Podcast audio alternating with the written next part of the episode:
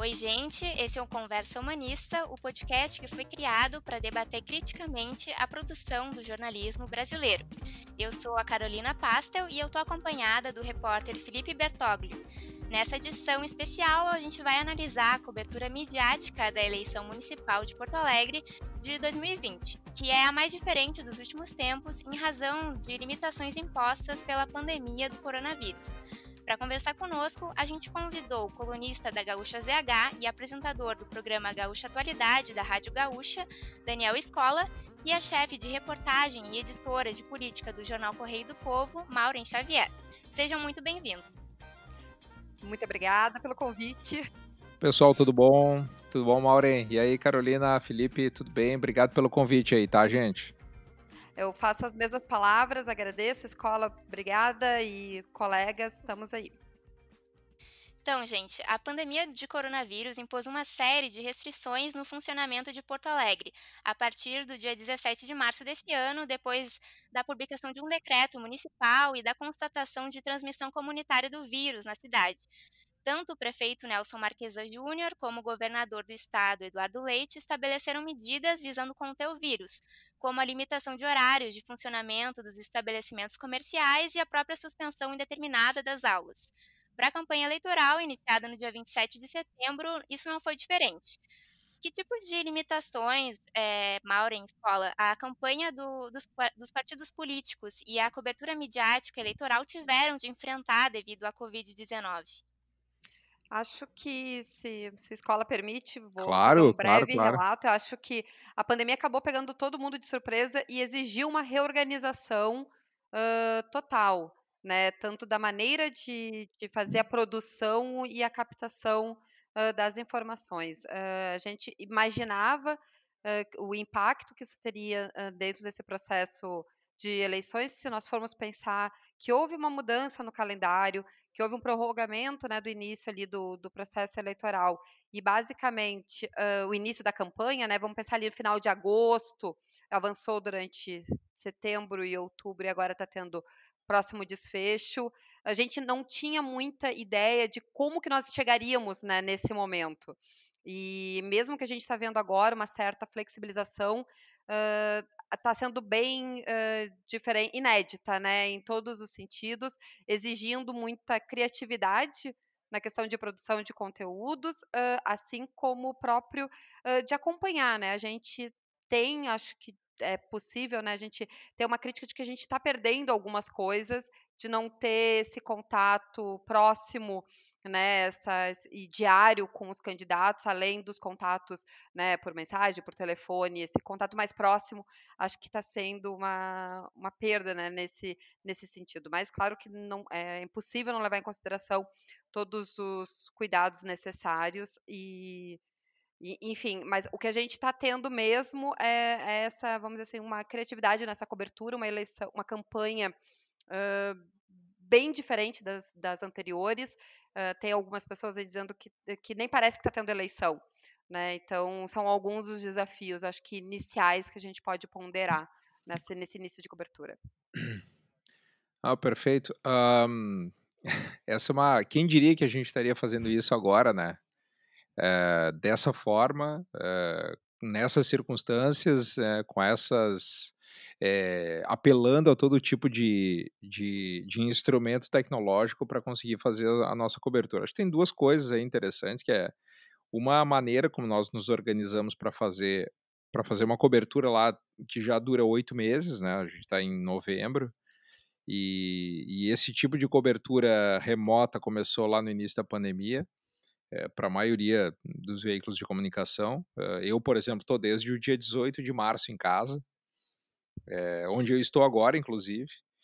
E, e, a, e, e, quando me disseram que a gente ia hum, ter que trabalhar de casa, eu pensei, puxa vida, é, a chance disso dar certo é remota. É improvável que eu vá conseguir fazer tudo que eu faço de casa. E não adianta, a gente é. A gente obedece a lei, a gente, a gente, a gente, a gente é adaptável, né? E, e alguns dias depois, acho que estava praticamente todo mundo adaptado a essa nova realidade, que era que é trabalhar remotamente, não ter o, o contato diário com os colegas, não estar tá numa redação. A redação, de fato, é o, é, digamos assim, um ambiente mais mais propício, né, e o ambiente, ao nosso habitat, então é, é, difícil desligar da redação, mas acho que a gente está conseguindo... É onde a gente se encontra, né? É, onde a gente se encontra, onde a gente discute pauta, onde surge uma pauta, surge uma ideia, troca uma, uma impressão sobre alguma cobertura.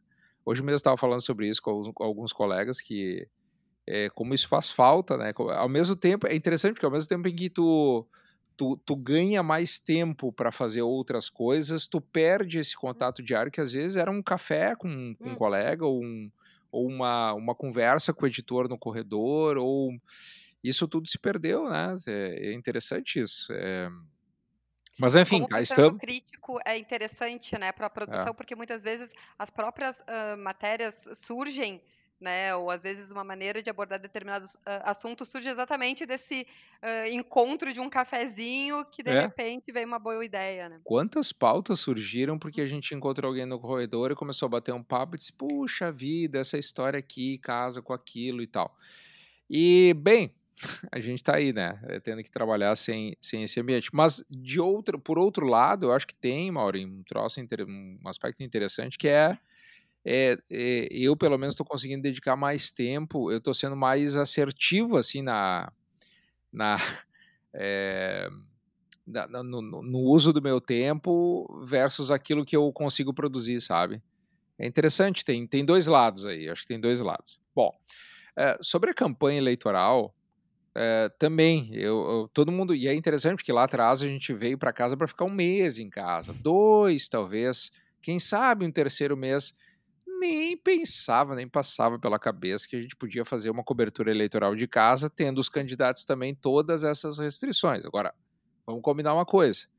Uma coisa é o que os candidatos mostram na campanha, mostram na propaganda eleitoral, no rádio na TV, e outra bem diferente é o que eles fazem no dia a dia. A gente está vendo muito candidato aí, em Porto Alegre e no interior.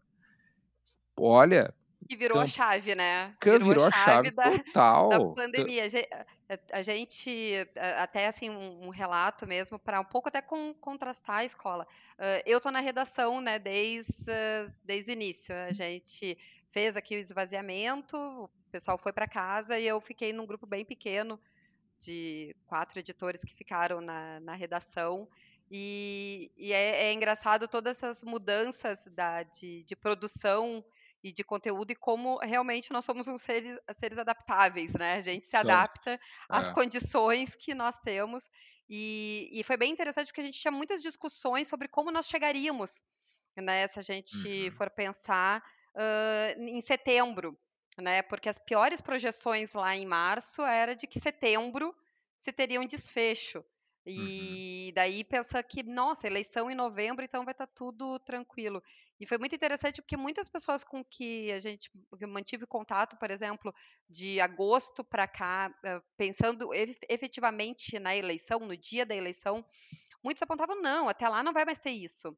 É, né? É. E vai tudo começar bonitinho, mas uh, vai ter que largar, porque senão tu não consegue nem convencer as pessoas que elas têm que entrar na campanha ou que elas têm que votar, propriamente dito. E, e, e com, até com certo, uma certa preocupação eh, esse cenário que tu está descrevendo, eh, eu tenho acompanhado, né, principalmente por estar eh, na rua, de vir né, para a redação, o, aumento da quantidade de pessoas relacionadas à campanha que está na rua. Né? Então, essa coisa de que a campanha fica só no virtual uh, não, não é verdade, não está sendo é. a prática. Não, a gente vê muita, principalmente é, é, candidatos, no, principalmente no interior, tá? Onde a pandemia hum, acabou, pra, parece que acabou, né? Olha lá, uma máscara aqui, outra ali, mas concentração, carreata, é, comício, gente circulando. Ontem mesmo recebi um, um material de, de uma cidade do interior aí e claramente é, a primeira vista, assim, a primeira hora eu olhei assim, não, é, isso aqui não é dessa campanha porque não tem ninguém de máscara. Aí a câmera, a câmera vira assim, tem uma pessoa de máscara.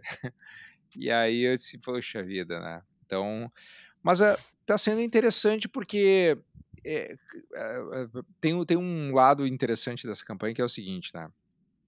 Uh, é uma das campanhas mais imprevisíveis que eu já vi em, ter, em matéria de desfecho e resultado. Tá?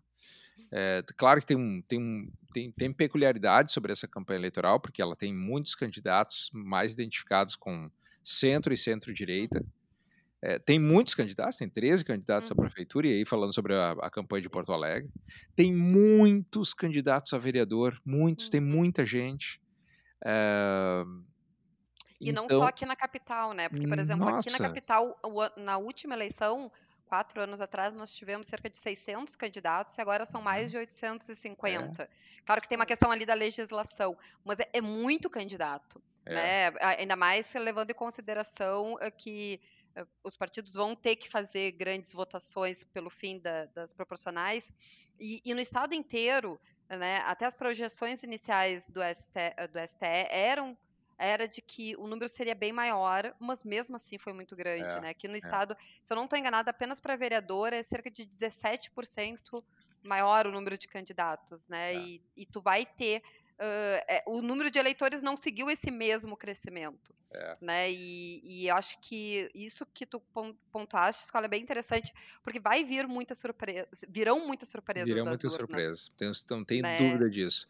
Uh, e pelo fato de ter muitos candidatos, uh, eu acho que aumenta o nível de indecisão das pessoas. Embora a pesquisa estimulada tenha dado um tem, tem, dá um sinal, dá um indicativo do que as pessoas querem, do que o eleitor quer, mas eu não tenho dúvida de que o eleitorado vai decidir tomar sua decisão mesmo. Acho que nunca antes uma eleição vai ser definida tão em cima. Em Porto Alegre vai ter segundo turno, acho que não tem nenhuma dúvida em relação a isso.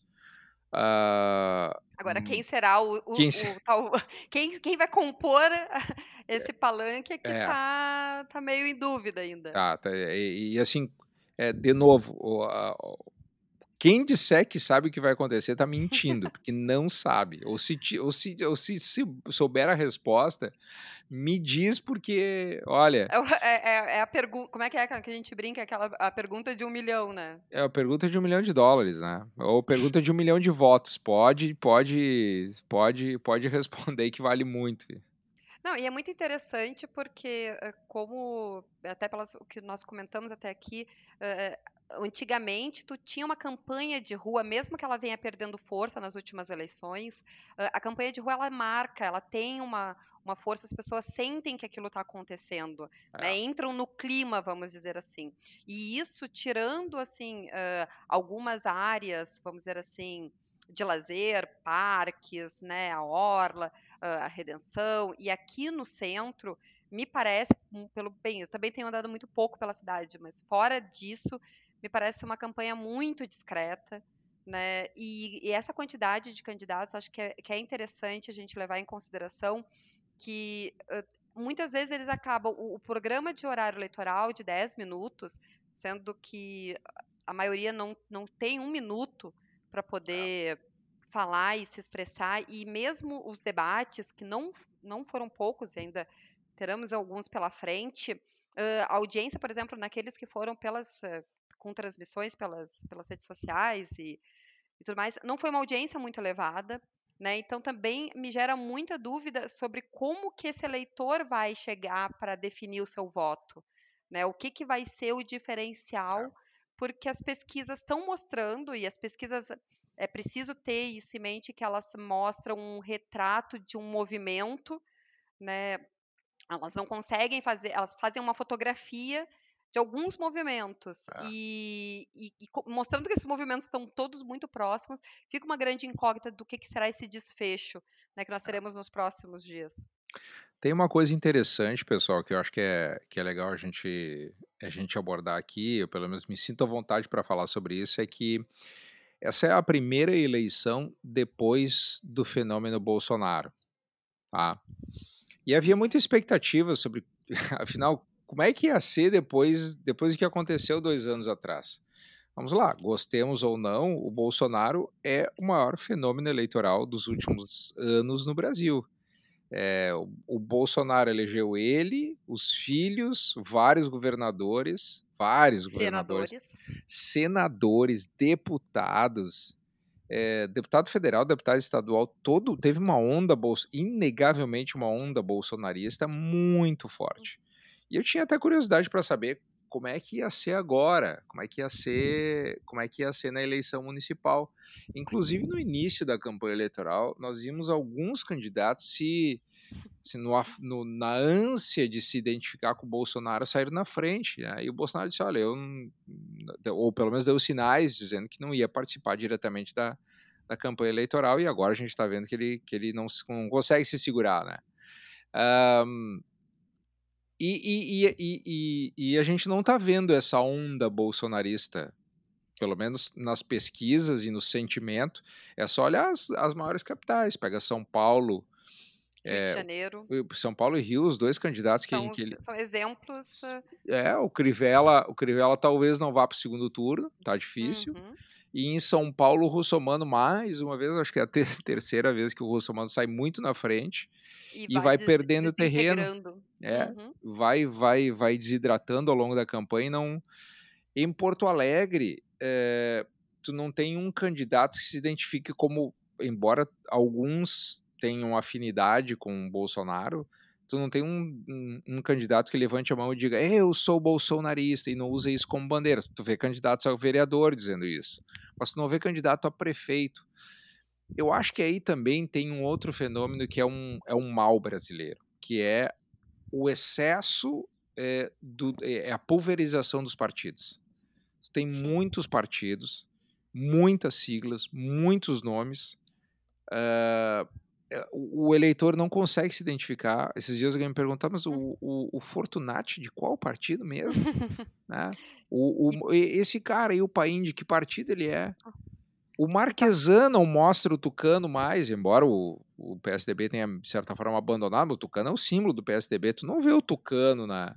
Como tu não vê, e aí outro é o, é o, é o, é o acho que é o complemento desse, desse comentário aqui, como tu não vê, como tu via em eleições anteriores, o PT tomando conta uhum o PT presente, a bandeira, o adesivo, a, a, a sabe, a, a, a, pessoa na rua com a camiseta do PT, tu não Sim. vê mais isso, desapareceu. Isso também tem a ver com a desidratação do PT. Aliás, hum. o PT é, vai sair muito enfraquecido dessa, dessa eleição, tá muito claro isso. O PT vai sair enfraquecido se, não sei se vocês vão lembrar disso, mas 15 anos atrás, se, se você disser assim, ó, vai ter uma campanha municipal em Porto Alegre sem o PT tendo um candidato cabeça de chapa, tu ia dizer, pre, prende esse cara, esse cara não sabe nada de política. E, e aconteceu, estamos aqui em 2020 sem candidato de cabeça de chapa. O PT está lá com a Manuela e a Manuela está na frente, não é por causa do PT. A Manuela está na frente porque ela é ela tem uma representação muito forte, ela tem uma marca muito forte, ela tem, ela cativa ela uma um parte do eleitorado. Já também é histórico, o, já concorreu um três vezes à prefeitura de essa, essa terceira bagagem. vez, sabe? É, é, é, outra história. Tá? Escola, eu acho, eu acho bem interessante é, essa ponderação, porque acho que também tem parte da da nossa expectativa das urnas, do que vai sair das urnas, uh, também está ligada a isso. Né? Uh, as próprias pesquisas na, na, eleição de 2018, e, por exemplo, eu propriamente citei uh, senadores né, que vieram nessa onda, porque teve muita surpresa, inclusive, de senadores aqui no estado, por exemplo, foi um exemplo. É. Né, de que tinha toda uma expectativa de que ia acontecer uma coisa e de repente veio outra, e acho que ainda é um movimento que precisa talvez até de um pouco mais de, de maturação para poder ser compreendido em toda essa amplitude. E eu, eu, pelo menos, eh, eu vejo algumas campanhas tentando colar, mas também com medo de colar, é. né? É. é. Essa coisa assim de, de não sabem. E acho que tem uma parte disso, que de uma parte da eleição como um todo, que que está acontecendo em paralelo né? E que está acontecendo em paralelo nos grupos de WhatsApp, que está acontecendo em paralelo é. uh, nessa comunicação que, que não é explícita, e que daí pode ter algum movimento que talvez as pesquisas não estejam captando, mas também não sei se está com toda essa força, né? Porque se a gente também for pensar, esse mesmo bolsonarismo, esse mesmo bolsonarismo, ele veio uh, se rachando é. ao longo desses dois anos né, de, de governo federal, e esse ano teve né, se a gente for pensar o próprio desmembramento da Lava Jato de dentro do governo, uh, é um peso, o que também deixa talvez uma zona, uma zona, acho que, não sei se seria o termo ideal, mas deixa um núcleo né, sem referência uhum. de, de, de, candidatos. Eu vejo alguns vereadores aqui no, no centro, deu para ver algumas, uh, algum, algum material de campanha que tenta colar muito né, que, que usa a imagem uh, do presidente, é. assim como outros que usam uh, elementos militares, né, para tentar buscar. Mas eu acho que talvez é aquele movimento de dois anos atrás, eu não sei se se vai vai vingar tanto assim. É, tal. E, é. e acho interessante essa parte também das marcas dos, dos partidos, ou de como eles têm se apresentado. Né? É interessante tu falaste do, do próprio candidato, do ex-prefeito Fortunati, uh, porque essa é, é uma pergunta clássica, né? É uma pessoa que é conhecida pelo nome, mas que, que o partido em é. si né, tem. E... Sempre lembrando que quando tu chega na urna, tu não vota no nome, tu vota no número, né? exato, exato. E, a, e, isso foi uma das coisas, por exemplo, que o próprio uh, PT, PCdoB se, uh, se discutia muito, que é exatamente isso, né? O, o, um candidato que não é o 13. É. Né, é. E, que, e que vai gerar aí nessa é. finaleira. Mas também acho que gera, uh, ou traz outras perspectivas para 2022. Pessoal, a gente vai para um rápido intervalo e já voltamos.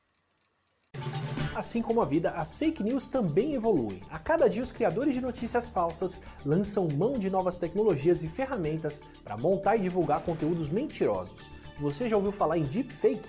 É uma ferramenta que se utiliza de sons e movimentos para criar vídeos falsos, além do que a edição já permitia.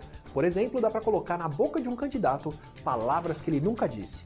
Ou seja, hoje em dia não dá mais para acreditar nem no que a gente vê. Por isso, antes de cair no conto de uma foto ou de um vídeo falso, desconfie, procure informações sobre o assunto em fontes oficiais, pesquise nos sites jornalísticos e de checagem de notícias e só compartilhe aquilo que você tem certeza que é verdadeiro. Se for fake news, não transmita.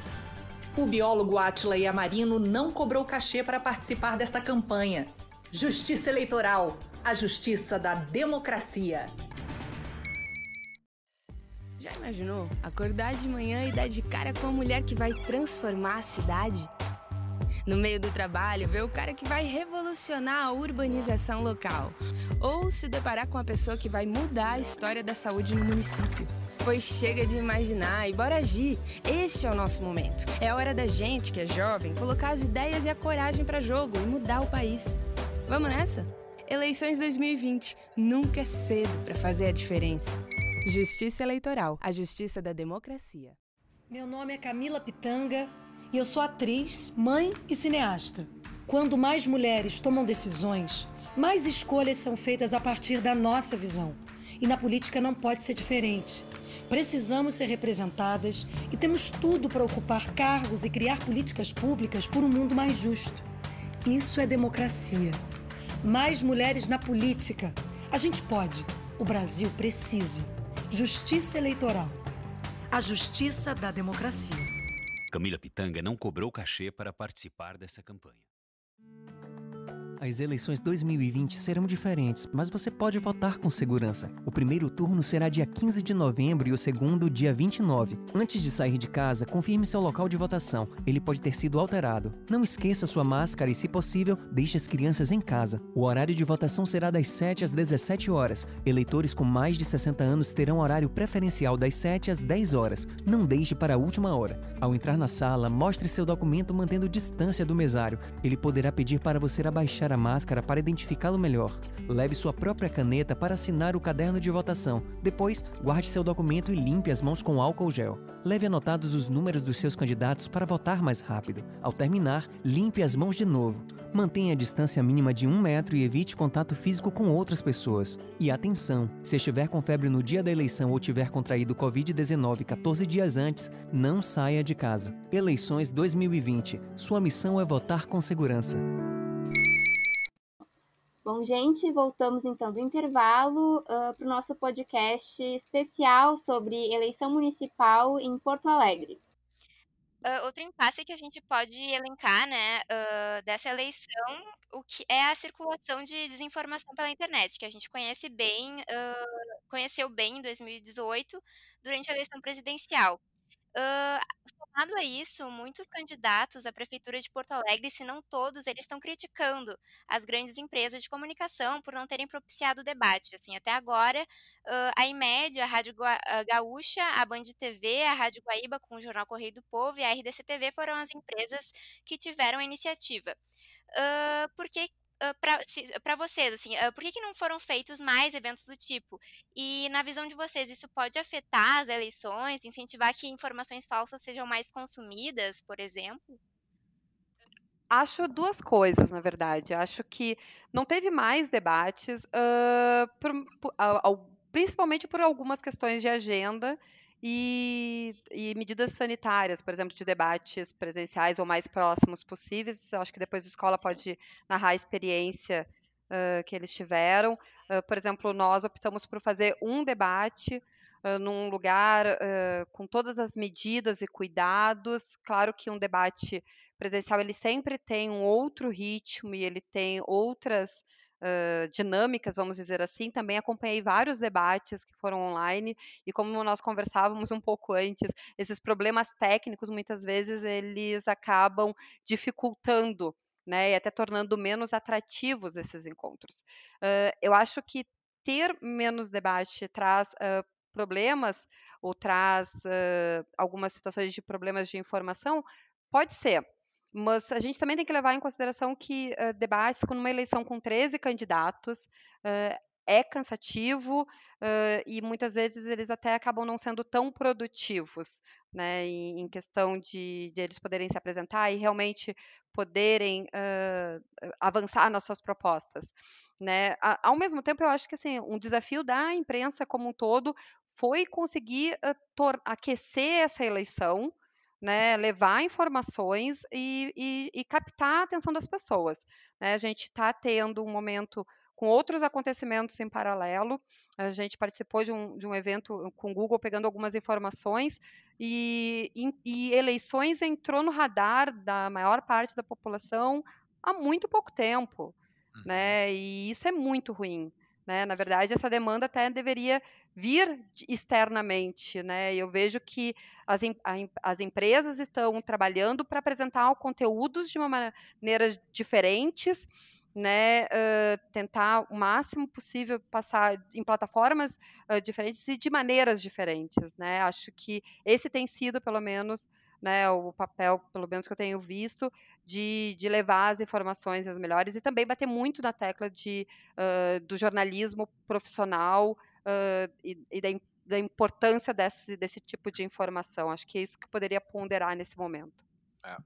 É, a gente teve uma experiência lá na RBS que foi o debate drive-in, né? Que foi, foi o que a gente conseguiu fazer, porque não ia ter como fazer, ainda não tem como, como fazer um debate com tantos candidatos e, e para quem não sabe, reunir candidatos significa trazer, cada candidato trazer uma, uma, uma turma junto, né, um, um, grupo de pessoas junto. Então, não, a gente não, desde o início, a, a, a linha da RBS foi de preservar vidas e garantir a saúde das pessoas, e nós, nós assim, nós decidimos ou a gente faz um debate virtual ou a gente não faz um debate. Debate virtual, é, quem acompanhou já debate virtual, o, o primeiro debate já é, é, sempre difícil porque tem muito candidato, os candidatos estão se conhecendo, aquela coisa toda. E debate com muita uhum. gente dessa forma virtual ia ser a coisa mais fria, gelada uhum. do mundo. A gente não tinha dúvida em relação a isso. E aí, a gente é, teve essa ideia, um dos nossos engenheiros lá teve essa ideia, executamos. É, é, acho que foi super legal, para mim foi super legal poder fazer esse debate. E foi uma chance assim, de, de colocar os candidatos também num, num ambiente diferente, tendo a possibilidade de vê-los, de enxergá-los, de, de não ter o tete a tete, eles se enxergarem, né? E, e tanto foi tão legal, e eles gostaram tanto, nós gostamos tanto, que a gente vai até repetir o formato do debate agora na semana que vem, né? O último debate, como, como as emissoras de TV tradicionais não fizeram debate, a RBS ficou com a última data. Vai ser no dia 12, e nós vamos uh, usar essa data para fazer um debate, repetir o formato drive-in, fazer um debate para a Rádio Gaúcha e para a GZH. Uhum. Então, de noite, assim, no, no, horário do tradicional debate da RBS TV, que sempre tinha no, no final do primeiro turno, nós vamos fazer um uh, em modelo drive-in. E, bom, uh, sobre fake news, acho que a, a população, sim, tá. Mais uma vez, né, não há dúvida em relação a isso, os canais estão sendo usados para isso, para espalhar muita informação falsa. Eu não esperava outra coisa, sinceramente. Da, da, o desafio é como, como como combater isso? Acho que esse é o nosso grande papel hoje, né? O papel da imprensa é combater, é ser o antídoto para isso, né? E combater com informação, né? Claro. Claro. Essa acaba sendo talvez a, a maior responsabilidade, porque é. uh, a gente até, a escola já discutiu isso, né, com, com o pessoal do, do TRE, TRE num evento é bem no início ali da cobertura das eleições, uh, da qual a gente sabe que as notícias de fake news, as informações contidas em fake news, elas são, abre aspas, mais atrativas, né? E, e então, quando tu traz a informação uh, correta, real, sem essa espetacularização, uh, tu acaba perdendo espaço. Então, a, a, nossa tarefa exatamente é cada vez mais bater nessa tecla e, e mostrar essas diferenças, porque porque, eh, independentemente, o impacto que isso causa é prejudicial para toda a democracia.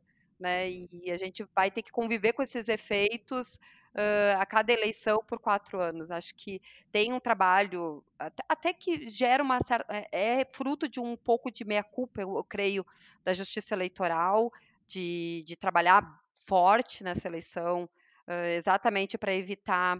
Uh, tal, talvez alguns efeitos que teve. Acho que esse final, essa semana derradeira vai ser bem complexa nesse ponto.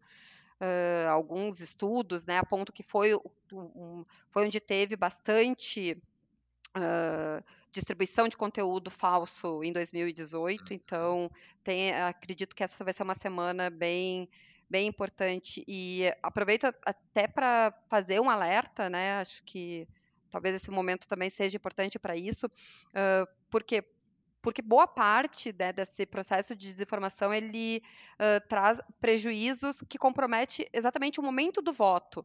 Né, como, por exemplo, o TRE identificou na última eleição uma quantidade enorme de pessoas que votaram o, o número no momento errado, uhum. né, ou votaram errado, por exemplo, a ordem na sequência. Claro que na outra eleição o número de candidatos era maior, mas mesmo assim, né, então é importante que as pessoas busquem os canais oficiais, né, tem uma série de iniciativas envolvendo plataformas e ferramentas de redes sociais para auxiliar nesse sentido, exatamente para daqui a pouco uma pessoa até bem intencionada acabe perdendo o seu voto, acabe uhum. anulando de uma maneira irregular, porque isso não é bom para a democracia e mais do que nunca a gente precisa fazer essa defesa a ela. Agora que tu trouxe a justiça eleitoral para a conversa, essa é a primeira, a primeira eleição em que a justiça eleitoral ela pode derrubar uh, candidaturas de partidos que não tenham pelo menos 30% de, de mulheres candidatas. E aqui em Porto Alegre, nós temos 67% de candidatos do gênero masculino e 32% de gênero feminino. Praticamente o mesmo percentual da, da última eleição. Na prática, pra, na visão da mídia, essa política está surtindo efeito? E como é que se, como é que a mídia pode trabalhar em, em cima disso? Quais as responsabilidades do jornalismo? Eu acho que uh, nós, como jornalismo, temos muitas responsabilidades, até porque a, a, vamos dizer assim, a cota de gênero, né? É engraçado porque muitas pessoas dizem, ah, tem que ter um mínimo de 30% de mulheres. Na verdade, é cota de gênero, né? Eh, seria até interessante se fosse o contrário, ter 30% uh, de homens. Eu acho que, que tem aí uma questão cultural ainda, que é inserir cada vez mais as mulheres no ambiente da política e ter candidaturas de verdade. Acho que talvez esse é um impasse. Eu acompanhei né, algumas discussões, discussões de alguns partidos que estavam com dificuldade de preencher a cota, como se aquilo fosse uma, uh, além de, ser uma obrigação, mas que não deveria ser uma obrigação, né? Estavam vendo aquilo como uma obrigação. Né? Ah, se, gente, se, nós não conseguirmos uma candidata mulher, nós perdemos quatro candidaturas de homem. Eu, eu ouvi, enfim, essa situação. E, então, quer dizer, o debate está errado. Não, o debate não tem que ser por aí, né? O debate tem que ser de quanto maior a representatividade dos candidatos, para que também depois seja uma maior representatividade nos, uh, nas câmaras, nas prefeituras, uh, no Congresso, uh, até porque nós temos uma situação, né, aqui no Rio Grande do Sul, que o maior, o eleitorado é formado por mulheres, né, infelizmente com baixa escolaridade, jovens, e o perfil dos candidatos não é esse. O perfil médio né, dos candidatos é homem, mais velho, uh, com um nível de instrução maior. Né? Então, a gente, acho que ter essas representatividades é muito importante. Claro que Porto Alegre, por exemplo, a gente tem uma situação que é a primeira candidatura 100% feminina. Acho que é muito interessante, é um, é um marco e precisa ser valorizado. Agora, essa a questão de cotas ou a questão de, de ter uma quantidade de mulheres passa por nós, mas passa pela sociedade inteira. O, eu vejo a Justiça Eleitoral fazendo alguns movimentos nesse sentido também de atrair os jovens. Uh, teve uma queda bem acentuada no número de, de eleitores uh, naquela faixa que não é obrigatório o voto, dos 16 aos 18, até os 17 incompletos, 18 incompletos, mas uh, acho que passa ainda por uma responsabilidade social né, de, de, de, as mulheres terem mais espaço, de, de poderem se, se aprofundar no sentido de se apropriar né, e se apropriar porque vai fazer diferença e faz diferença, como a gente tem visto, né, muitas vezes uh, essas pessoas, uh, pessoas que representam determinada, determinados grupos levam e marcam presença, né, dentro das câmaras e dentro do, do próprio Congresso, levando seus projetos e trazendo, dando luz né, a, assuntos que muitas vezes ficam calados ou passam batidos.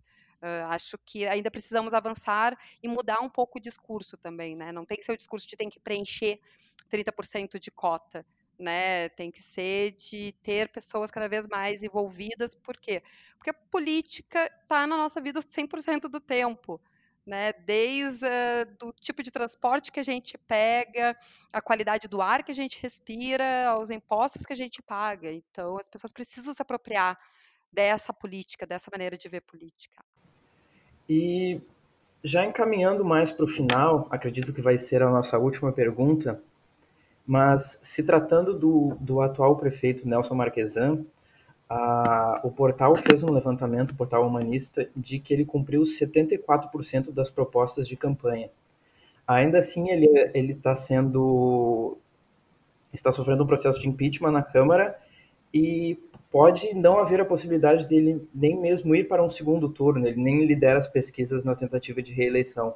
Como que isso foi recebido esse baixo número do Marquesan e do processo de impeachment, como é que a mídia lidou com isso? Como é que foi a relação também da, da mídia com a prefeitura nesses últimos quatro anos? Eu acho que tem, tem algumas coisas. Eu acho que a grande bola de ferro do Marquesan em relação a números é a rejeição dele. A rejeição dele continua bastante alta, embora tenha caído na última pesquisa. Uh, alguém vai poder dizer o seguinte: ah, mas o, quem está no governo sempre tem tem os dois, né? Tem, é, tem, a visibilidade dos últimos quatro anos e a máquina, inclusive, na mão para poder mostrar o que está fazendo. Tá? E tem também a rejeição é, em virtude da, da, do, do, desempenho uh, uh, no mandato, né? nos quatro anos. Tem algumas coisas que pesam sobre o Marquesão, uma delas é o perfil do Marquesão. Uh, e o Marquesai usa isso. Né? Ele, ele diz, eh, quando perguntado, ele diz, ele, ele responde, ele diz sim, briguei, brigo, brigo por, porque eu, esse é o meu perfil e eu brigo pelas boas causas da cidade. Já dizia isso em 2016, é. né? Ele já dizia isso em 2016. Só que agora, agora ele brigou com vários. Né? Aliás, tem gente concorrendo, tem dois candidatos concorrendo contra ele que brigaram com ele. Um é o vice e outro é o, o, o, candidato, um é o vice dele que concorre à prefeitura e outro é o vice do Melo que concorre, que era secretário dele, foi aliado dele na prefeitura. eu tenho uma. Eu, é só uma percepção, tá? Não é, não é nada. Eu acho que o Marquesan ainda vai crescer. É, porque o Marquesan é, tem o que mostrar. Entendeu? O, o Fortunati. É, o que a gente tem nessa eleição é um encontro de contas dos últimos, dos últimos prefeitos, do, do Fortunati, do Melo é, os últimos, é, uma, é uma DR dos é, últimos 16 é anos, e quase, o, né? e o, é, o, é, o, é o Fortunati, o Melo e o, e o Marquesan. E do outro lado tu tem a Manuela com o PT a reboque. Sim. Então também ela vai. Ela, e ela começou a mostrar mais agora o Olívio, o Tarso e o Raul, os três prefeitos do, do PT. Então é uma espécie de revival, sabe, sobre o que já foi a prefeitura de Porto Alegre. Eu tenho a percepção que o, que o Marques ainda vai crescer. Primeiro, porque a, a taxa de rejeição dele caiu um pouco. Segundo, porque ele tem o que mostrar.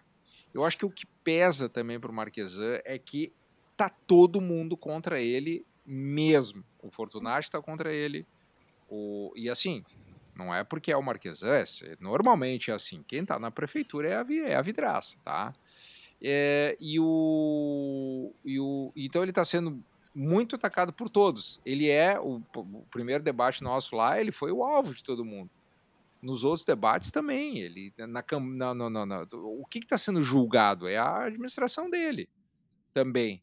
Então é natural que ele, mas eu acho que ele ainda vai crescer porque ele, ele tem algumas coisas para mostrar que são interessantes para Porto Alegre, que começaram no governo Fortunati, Fortunati Melo, a, a orla do Guaíba, a, a reforma dos parques, a, a iluminação pública, a, saneamento. A, tem, tem, tem os nós que ele tem que desatar.